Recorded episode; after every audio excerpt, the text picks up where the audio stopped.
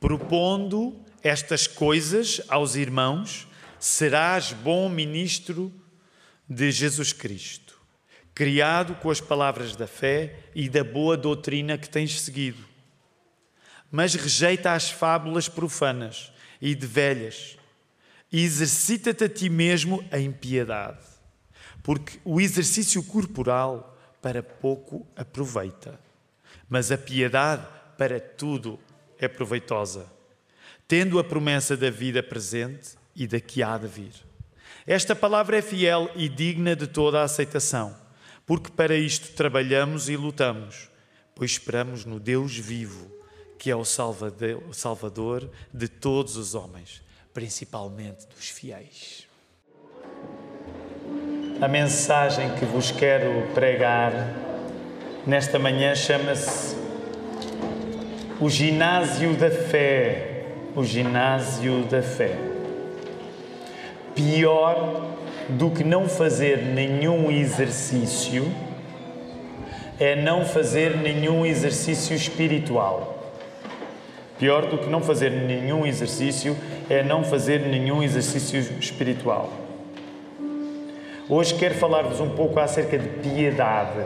O que é que está em causa na ideia de piedade? Até porque é uma palavra que em Portugal tem caído em desuso. Uma das coisas que tu vais compreender com a Bíblia aberta é que na ideia de piedade, de ser piedoso, de nos exercitarmos na piedade, que foi aquilo que Paulo disse a Timóteo, está também a ideia da nossa fé ficar forte Fortalecer a nossa fé é o que está em causa na ideia de piedade. E quando nós queremos ser piedosos, nós queremos que a graça que nos foi dada por Jesus chegue também aos outros. Nós queremos que a graça que nos foi dada por Jesus chegue também aos outros. Então é isso que nós queremos ver acontecer a partir do texto bíblico nesta manhã na vida de cada um. Vamos orar por isso para que assim possa acontecer. Querido Deus, uma vez mais, usamos as nossas vozes ousando ir diretamente a Ti. Aquilo que pensamos, oramos. Ó oh, Senhor, faz estas coisas acontecer na nossa vida. Dá-nos uma fé forte. Ajuda-nos a receber o Teu amor e a participar no processo de outros à nossa volta receberem o teu amor. Nós sabemos, querido Deus, que sozinhos nós não conseguimos. Mas se tu quiseres e tu queres, querido Deus Pai, nós podemos ter uma fé muito maior do que a que temos nesta manhã. E é isso que nós te pedimos, que oramos em nome de Jesus. Nós pedimos que o teu Espírito Santo, tu que és Deus Pai, Filho e Espírito Santo, faça a sua obra em cada pessoa hoje aqui presente, nesta casa de oração. Ó oh Senhor, e que assim nós possamos estar a ficar com uma fé mais forte, com uma alegria maior a alimentarmos-nos do teu amor nesta hora. Ajuda-me por isso a pregar a tua palavra com fidelidade. Ajuda cada pessoa aqui a ouvi-la com fidelidade. Ó oh, Senhor, e que no final, de facto, possamos sair desta sala de oração com uma fé mais forte, com mais alegria em Jesus, com mais dependência no Espírito Santo. Por isso nós oramos no nome do nosso Salvador, em nome de Jesus Cristo. A igreja pode dar um amém? Amém. Vamos voltar a fazer aqui algum contexto, queridos irmãos. Eu não sei como é que foram as vossas duas últimas duas semanas, mas tenho de confessar, as minhas foram animadas, muito animadas. Então, como é do conhecimento da Igreja, nós tivemos o privilégio de ter o pastor Iago Martins conosco. A bom rigor, ele ainda está em Lisboa. Aliás, no final do culto ele deve chegar. Ele foi pregar outra igreja, foi pregar à casa da cidade nesta manhã.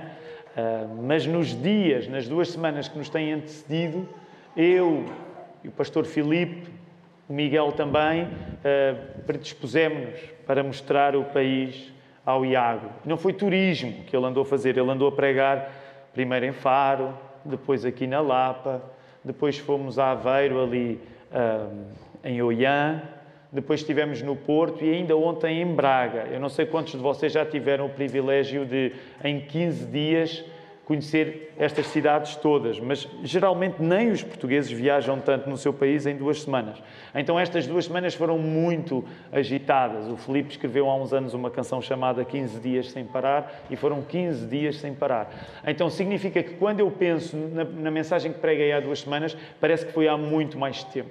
Não sei como é que foram as vossas duas semanas, foram mais tranquilas, mas eu preciso de vos recordar algumas coisas que falámos há duas semanas. Por isso, voltem atrás, por favor. Nós estamos aqui hoje a partir do verso 6, mas lembrem-se daquilo que falámos no capítulo 4. Lembram-se? Há duas semanas, uma das coisas que eu partilhei convosco é que a igreja de Éfeso, que era a igreja que Timóteo deveria pastorear, estava a encantar-se com más ideias.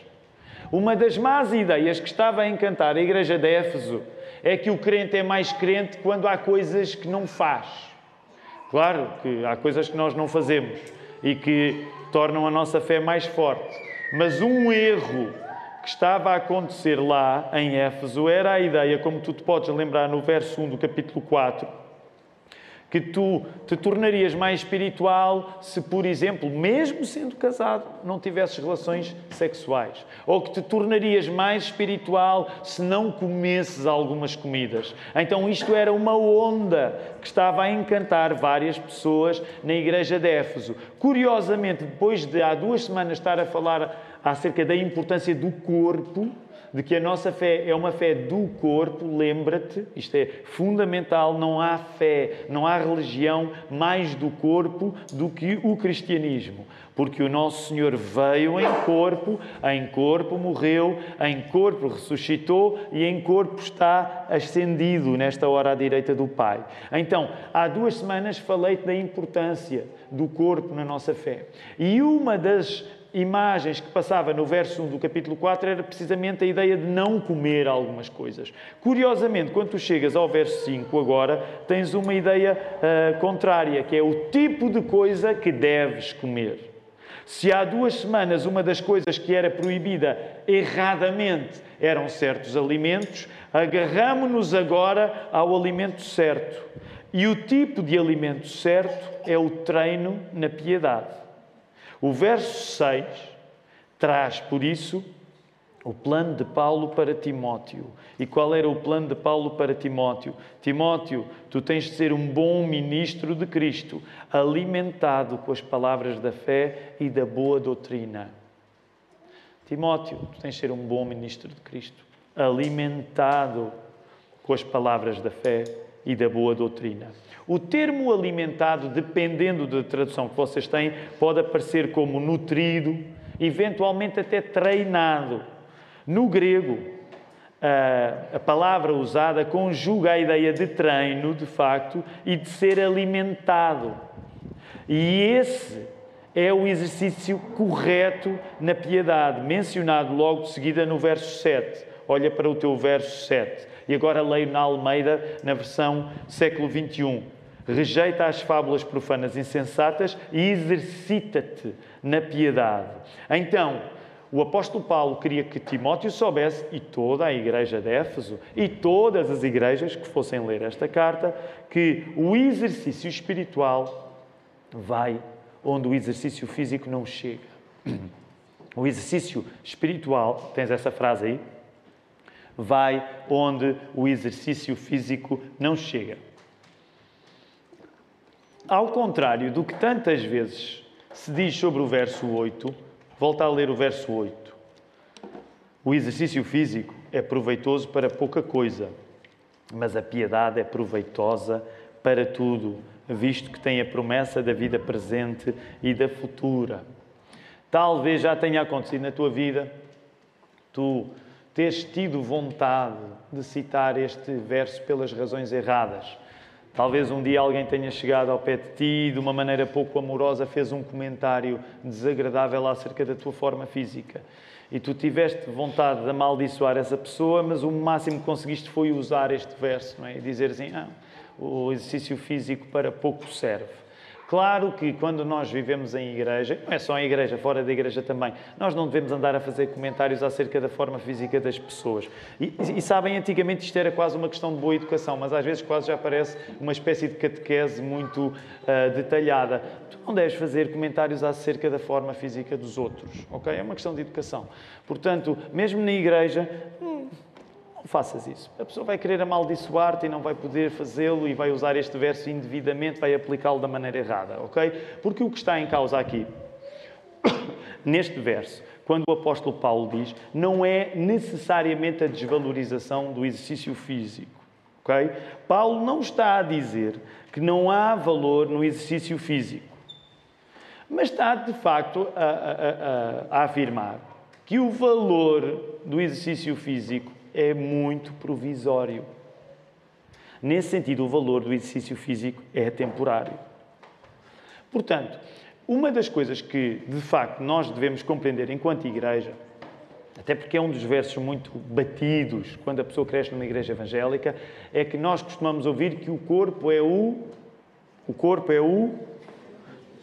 Força! O corpo é o templo do Espírito Santo. Também é isso que faz do povo evangélico um povo que evita alguns hábitos, por acreditar que não são saudáveis para o nosso corpo. Portanto, de facto, nós acreditamos que o corpo é uma das coisas mais importantes que Deus nos deu nesta vida e que nós devemos ser cuidadosos com o corpo. Com o corpo. Se estamos a falar de exercícios físicos, claro que não nos custará admitir que o exercício físico tem uma boa função. Portanto, nós não somos uma igreja.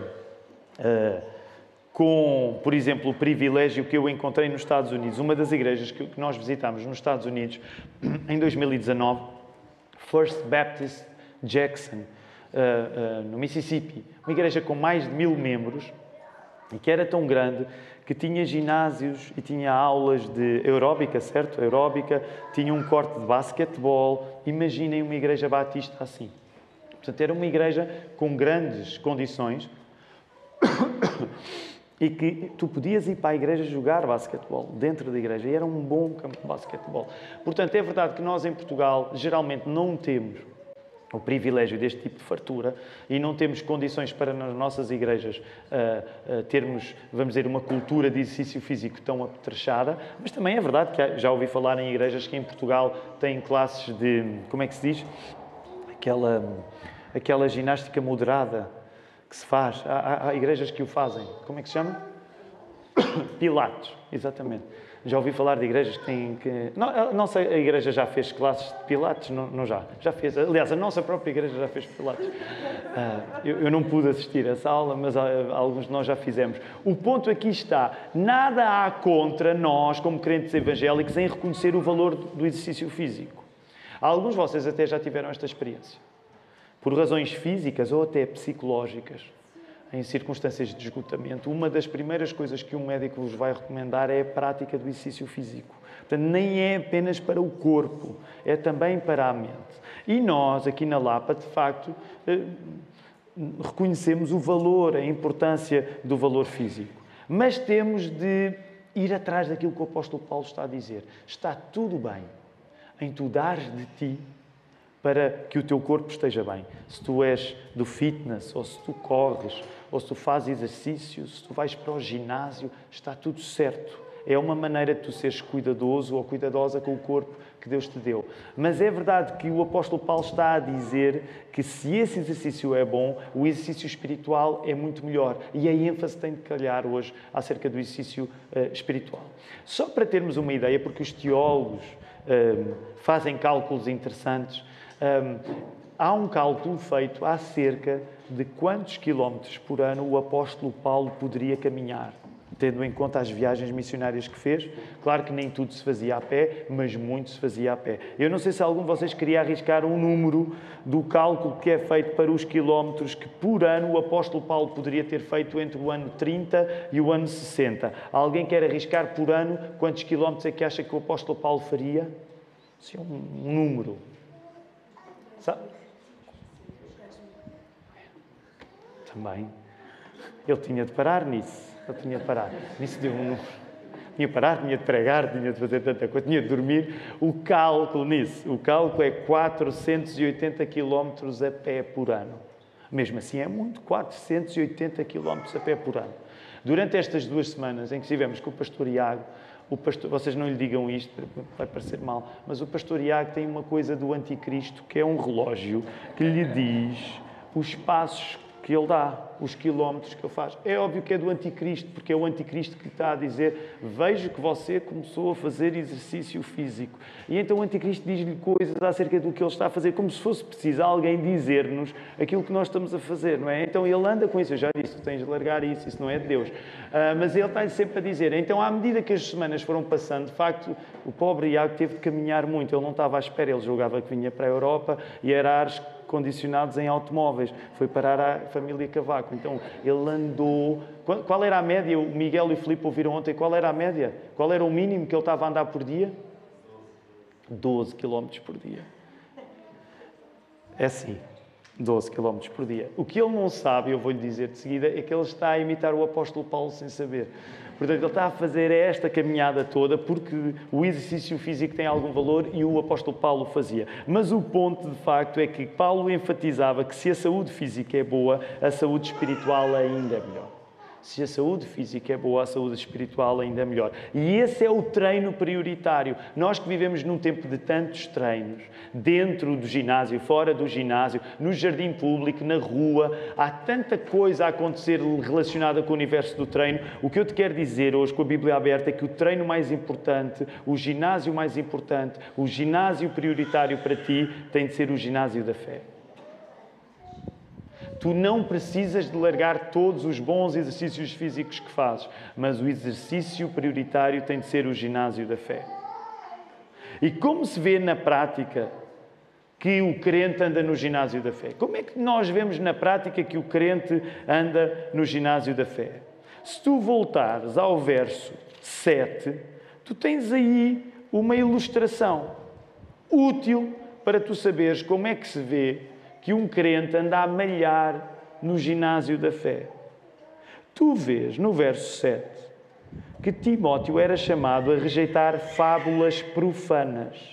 Fábulas profanas. Dependendo da tradução que tens, podes encontrar outras expressões. Se nós tivéssemos de atualizar aquilo que Timóteo era chamado a abandonar nestas fábulas profanas, nós diríamos hoje em dia que fábulas profanas podem ser, por exemplo, teorias da conspiração lendas urbanas, uh, blogs, uh, uh, sites de internet de origem duvidosa, fake news em geral.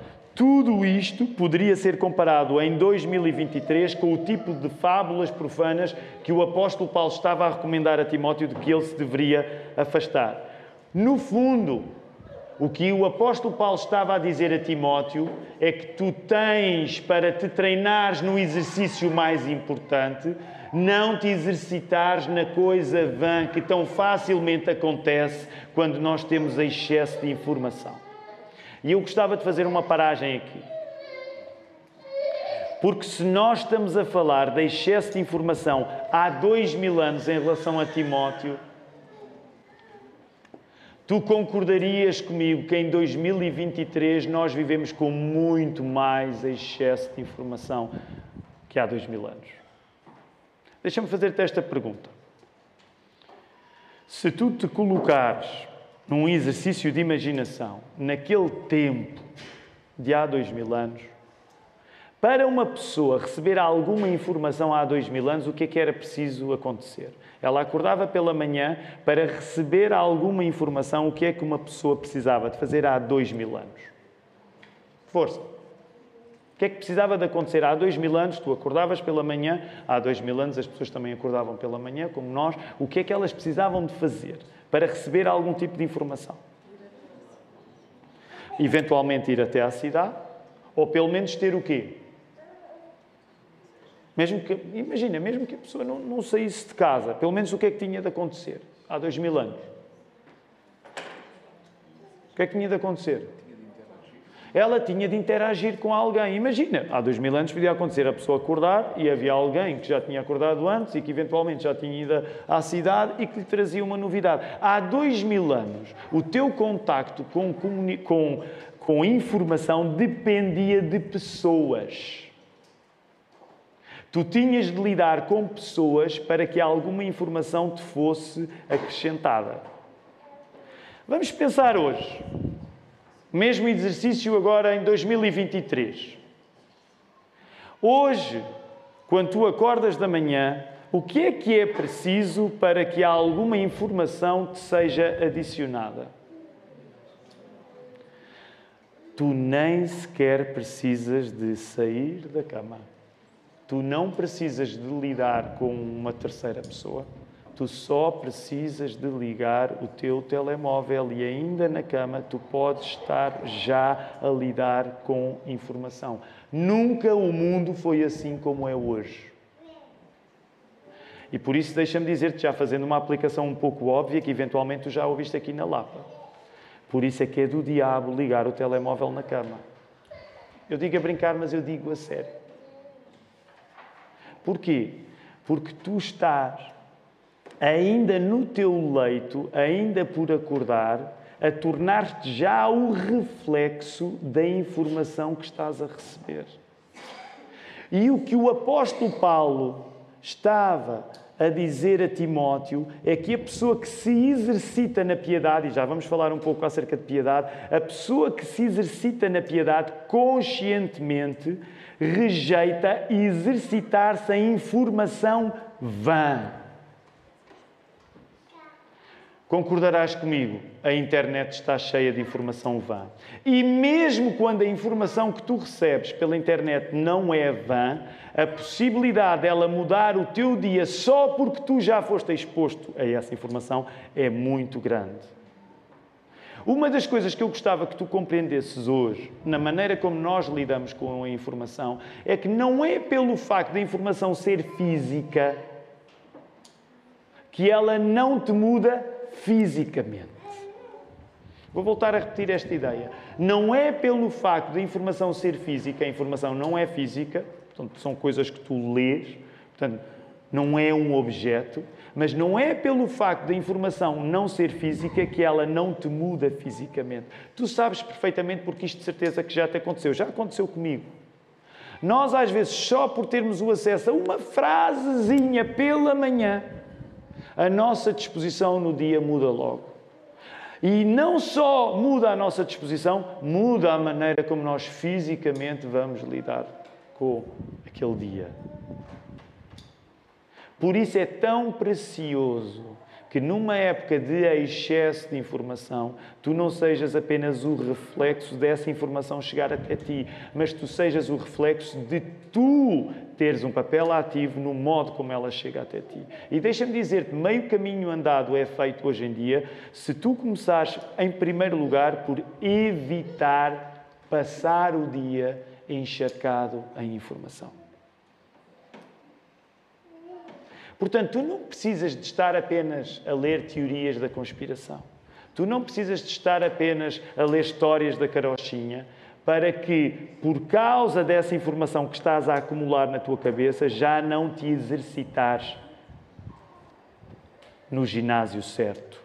Quem transpira na esperança posta em Cristo, quem vai ao ginásio da fé, evita as especulações que não passam de exercícios fúteis. Nós, evangélicos, temos de assumir. Não somos melhores que os outros. Há tanta coisa na internet, há tanta coisa que nos seduz, há tanta informação que, vinda sob uma aparência de coisa boa, cativa a nossa imaginação, cativa a nossa energia, que quando nós precisávamos de força para o exercício certo, a força já, já se esgotou. Nós evangélicos temos de assumir. Eu não sei se tu já passaste por aqueles. Não sei se já te aconteceu, de certeza que já te aconteceu. Receber uma notícia por parte de alguém que te envia e. Geralmente é assim uma coisa catastrófica e vem de um site chamado sei lá, quais são os sites? Um, mundo evangélico, uh, mundo evangélico nas nuvens ou uma coisa assim, sites que tu olhas para aquilo e dizes, isto, é sério. Nunca te aconteceu leres uma notícia que tu próprio desconfias, que parece tão. que vem assim com uma aparência crente, né? Uh, sei lá, o mundo crente, não sei se existe o mundocrente.com, mas uma coisa qualquer que tu próprio vês aquilo e isto não me parece certo. E tantas vezes nós evangélicos estamos sujeitos a muita desinformação também por causa disso, porque estamos a alimentar estas visões.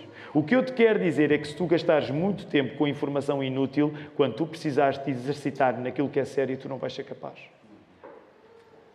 Portanto, uma coisa que eu quero chamar a tua atenção nesta manhã é tu teres uma voz ativa no exercício que é dispensares fábulas vãs.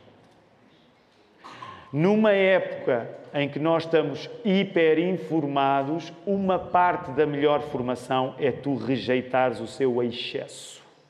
Vou voltar a repetir. Numa época em que nós estamos hiperinformados e potencialmente hiperenganados, uma parte do esclarecimento é nós rejeitarmos este mesmo excesso de informação. Quando tu acumulas informação, tu não és capaz sequer de filtrar e compreender o que te está a ser dito. Por isso é que uma parte tão importante do discernimento é aquilo que tu decides nem querer saber. Nem querer saber. Nem seguir a última novela evangélica. Nem seguir o último, a última intriga. Nem seguir a última notícia. E deixa-me dizer-te, isto é uma tentação para muitos de nós, é uma tentação para mim. Estes eram princípios para Timóteo, mas são princípios para nós hoje, em 2023. Até porque quero chamar a tua atenção para um detalhe aqui na palavra. Quando tu lês aí o verso 6, eh, provavelmente na tua tradução podes encontrar ensinando essas coisas aos irmãos, serás bom. O que é que vocês têm? Bom ministro. A palavra ministro é uma palavra boa aí, ministro. Ministro. Mas sabes que, curiosamente, a palavra no grego que está aí é a palavra que dá origem a diácono. Sabes o que é que diácono quer dizer? Eu não sei se sabem o que é que diácono quer dizer. O que é que diácono quer dizer em português? Era uma palavra que era usada para quê? Também pode ser traduzida por. Quem é diácono tem obrigação de saber. O que é que diácono quer dizer? É verdade, Manel acertou. Mas de certa maneira foi eufemístico. O que é que era o diácono, Manel? Deixa-te ir, estás no caminho certo. Certo. É o servo. Servo. Diácono quer dizer servo. A palavra que está aí para ministro, Timóteo, que era pastor, é a palavra servo. O que é que isto quer dizer? Liderar, que era o caso de Timóteo, é ser o primeiro a servir. Liderar é ser o primeiro a servir. E por isso a comunidade de Cristo, a Igreja, na Igreja, a atitude do esforço correto, a atitude do exercício certo no ginásio da fé, diz respeito a todos, a líderes e a liderados, a servos e a servidos. E há este paradoxo que eu te quero apresentar. Porque, por exemplo, eu posso me apresentar nesta manhã como um ministro da palavra. Eu estou a ministrar a palavra. E pode parecer pomposo, ah, um ministro da palavra. Mas eu quero te dizer que o ministro da palavra é o primeiro a servir. Numa igreja de Jesus, quem lidera é o primeiro a dar o exemplo de serviço. O que significa que estas palavras que são para o ministro são as palavras para todos. Para aqueles que lideram e que só podem dar um exemplo quando são líderes, porque antes começaram a servir. Agora deixa-me aplicar isto. Depois nós na quinta-feira podemos explorar melhor o assunto. Se tiveres alguma questão, toma já nota, envia para nós. Mas há uma coisa que eu te quero dizer aqui que é muito importante. Porque é uma tentação em que tu cais e eu caio e todos caímos hoje. Que é termos uma relação com a Igreja, sobretudo a partir do princípio que eu devo ser servido. Deixa-me dizer-te. A Igreja é um lugar onde tu deves ser servido. Se tu não estás a ser servido pela palavra, tu deves escolher outra igreja. Se estás numa igreja, por preciosa que seja a ligação que tens com essa igreja, mas tu não estás a ser servido a palavra, tu deves ir procurar uma igreja que te sirva a palavra, sem dúvida nenhuma. Portanto, há uma medida em que cada crente deve ser servido na igreja, não só pela palavra, mas em primeiro lugar pela palavra. E depois outras coisas nos devem ser servidas quando nós somos membros de igreja, quando nós integramos a igreja. Mas deixa-me dizer, Tu não vais ter a, a relação certa com a igreja se tu não começares a servir. E infelizmente nós somos tentados em escolher uma igreja partindo do princípio que a igreja está cá para nos servir. E o que tu estás a aprender com este Timóteo é que ele tinha autoridade para liderar porque ele era o primeiro a servir. Deixa-me dizer-te isto de uma maneira simples. Partilhei isto no primeiro turno e quero partilhar também no segundo. É precisamente esta mentalidade de liderar com o espírito de serviço que desmonta a ideia de que tu vais encontrar uma igreja na qual estás servido em todas as tuas expectativas. E sabes, eu acho importante ir dizendo isto, porque à medida que a nossa igreja cresce, eu noto que esta é uma tentação maior, porque somos mais pessoas, onde há mais pessoas há mais pecados. É? Natural. Mas eu noto que esta é uma tentação para muitos de nós e eu não sou exceção. À medida que a igreja cresce, nós ganhamos uma relação. No outro dia falávamos acerca disso na quinta-feira, em que entramos como usuários. Eu seleciono a igreja que quero. E muitas vezes depois desenvolvemos o nosso relacionamento com a igreja na ideia de eu não estou a ser servido nesta área. Claro que ninguém diz assim. Antes disséssemos. Mas pensamos assim. Mas agimos assim. Ah, eu não me sinto servido nesta área. Deixa-me dizer-te com muita franqueza. Se eu me mantivesse nesta igreja por ser servido em todas as expectativas que tenho, eu já não estava aqui. Há expectativas que eu tenho que a igreja não me consegue dar. Isto não devia espantar. Porque todos nós temos expectativas em relação à igreja que sabemos que a igreja não vai conseguir dar. Sabes quando é que a igreja te vai conseguir dar tudo o que tu precisas? Esta agora é uma pergunta teológica muito certa, muito séria. Sabes quando é que a igreja te vai poder dar tudo aquilo que tu precisas? Quando é que vai ser? Quando é que a igreja vai conseguir dar-te tudo o que tu precisas? Não, não deve haver dúvidas. Quando é que a igreja vai conseguir dar tudo o que tu precisas? Quando o noivo chegar. A igreja é noiva quando o noivo chegar. E para tu não achares que eu estou a exagerar, não vamos abrir. Mas nós, se Deus quiser, nós vamos chegar à segunda carta que Paulo escreveu a Timóteo. E sabes uma coisa que te vai surpreender? O apóstolo Paulo estava muito triste com aquilo que a igreja lhe tinha dado. Ele tinha recebido traição atrás de traição como tu nunca receberás na vida. E ele não tinha deixado a igreja por causa disso. Quando tu lês a segunda carta de Paulo a Timóteo, é deprimente. É a última carta que Paulo escreveu. E dá vontade de dizer: se fosse eu o Espírito Santo, e o apóstolo Paulo tinha acabado de escrever aquela carta por minha inspiração, partindo do princípio esta fantasia um bocado parva de eu ser o Espírito Santo, eu dizia: Paulo, isto não vai passar. Isto vai desanimar as pessoas. As pessoas têm que estar animadas, têm que ter uh, a expectativa de que a igreja lhes vai responder as expectativas. O apóstolo Paulo fala com uma tristeza. Ele diz: Quase todos me. Quase todos me. Ele está a falar do quê? Ele está a falar da sociedade recreativa do bairro dele? Ele está a falar do clube dele? Ele está a falar do país dele? Ele está a falar do corpo de Cristo? está a falar do corpo de Cristo. Mas Paulo sabia que tinha sido chamado para servir o corpo de Cristo. Portanto, esta é uma coisa que eu te quero dizer, podendo parecer à parte, é fundamental para ti quando estás na Igreja da Lapa. Tu saberes que sim, tu deves pedir que coisas te sejam servidas, mas tu vais ter de servir. Porque é assim que Jesus planeou que a sua comunidade acontecesse. Isto não é para relativizar os erros de qualquer igreja, mas é para nos colocar no ginásio certo. E o ginásio certo não é aquele que nós, como agora hoje em dia fazemos, vamos ao ginásio, fazemos uns exercícios, tiramos umas fotografias e uau, está focado em nós. Isto não é uma questão de estar focado em nós. A igreja é um corpo, não, tu não podes estar focado em ti. E é por isso que vamos rapidamente para terminar na ideia de piedade. Nós precisamos de compreender qual é a ideia de piedade que está aqui ok? Porque hoje em dia, de um modo geral, a palavra piedade desapareceu do nosso léxico. Estou a fazer uma generalização, mas, por exemplo, em Portugal, a palavra piedade é associada, sei lá, a, a como nós costumamos dizer, costumávamos dizer, as velhinhas beatas que vão para a igreja. É uma palavra que se perdeu. Eu sei que no Brasil, curiosamente, entre os evangélicos, ela é mais usada e tem ainda algum trânsito. Mas em Portugal, falar de piedade parece que é uma palavra que, como é que se diz, que eh, eh, passou do prazo. E por isso, quando nós lemos a palavra, temos alguma dificuldade em, em compreender o que está em causa. E eu quero chamar-te a atenção para o verso 7, porque o apóstolo Paulo está a dizer que o, o, o Timóteo se deve exercitar na piedade. Quando nós vamos à palavra no grego, é uma palavra engraçada que nos dá nomes de pessoas. Quer dizer Eusebian. Portanto, Eusébio, e nós tivemos um grande Eusébio, é o piedoso. Portanto, o Eusébio é o piedoso, a Eusébia é a piedosa, é um nome que existe. Logo, o que o apóstolo Paulo está a querer transmitir é a ideia de que Timóteo tem de se exercitar. Não é uma qualidade dada por adquirida. Ele tem de se exercitar nisto. Agora, quando tu vais à raiz da palavra Eusébio, Eusebian, no grego, tu compreendes que ela era usada antes dos cristãos a usarem. E quando esta palavra na Grécia era usada, ela era usada para a ideia de que a piedade era aquilo que as pessoas faziam para que os deuses não nos dessem de acordo com o que nós merecemos.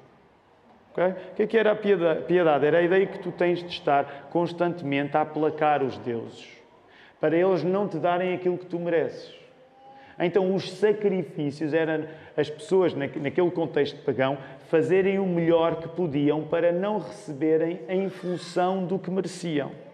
Logo, o Eusébio, o piedoso, era o que temia que os poderes superiores nos dessem aquilo que nós merecíamos. O piedoso não era tanto aquele que naturalmente era bom, como talvez hoje nos seja sugerido, mas era o que evitava que recebêssemos dos céus em função do mal que fazemos. Encontras a ideia aí? O piedoso não era tanto a pessoa que era naturalmente boa, como hoje uma certa imagem de piedade ainda joga na nossa imaginação. Ah, ele é muito piedoso, ah, ele é muito bom. Não era esse o contexto original da palavra. Era a pessoa que fazia para não receber em função do mal que ela praticava. Então, há uma pergunta para nós com a qual eu quero terminar esta mensagem, que é como é que nós nos exercitamos então na piedade? Eu creio que uma coisa muito importante para tu ires para o ginásio certo, que é o ginásio da fé, e te exercitares na piedade, é que tu precisas de cortar com a ideia de que a piedade é reciprocidade ou retribuição. O que é que eu quero dizer com isto? O piedoso não é alguém atingido pelo facto de Deus ser um funcionário do karma. Vou explicar. É verdade que na Bíblia é-te dito que se tu, Uh, usando esta ideia que, é, que, faz parte de um provérbio popular e que é semelhante ao Provérbios 22.8. Se tu semeares ventos, o que é que te acontece? Se tu semeias ventos, o que é que te acontece? Colhes tempestades. Ou como o povo também diz, que é cá se fazem, cá se pagam.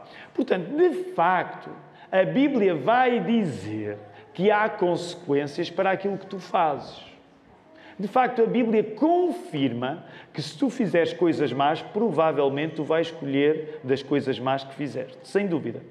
Mas acontece que a piedade não é um trânsito em que tu evitas o mal que fazes e te especializas a ser bom, porque na Bíblia não há essa imagem. Okay? O que é que na Bíblia existe?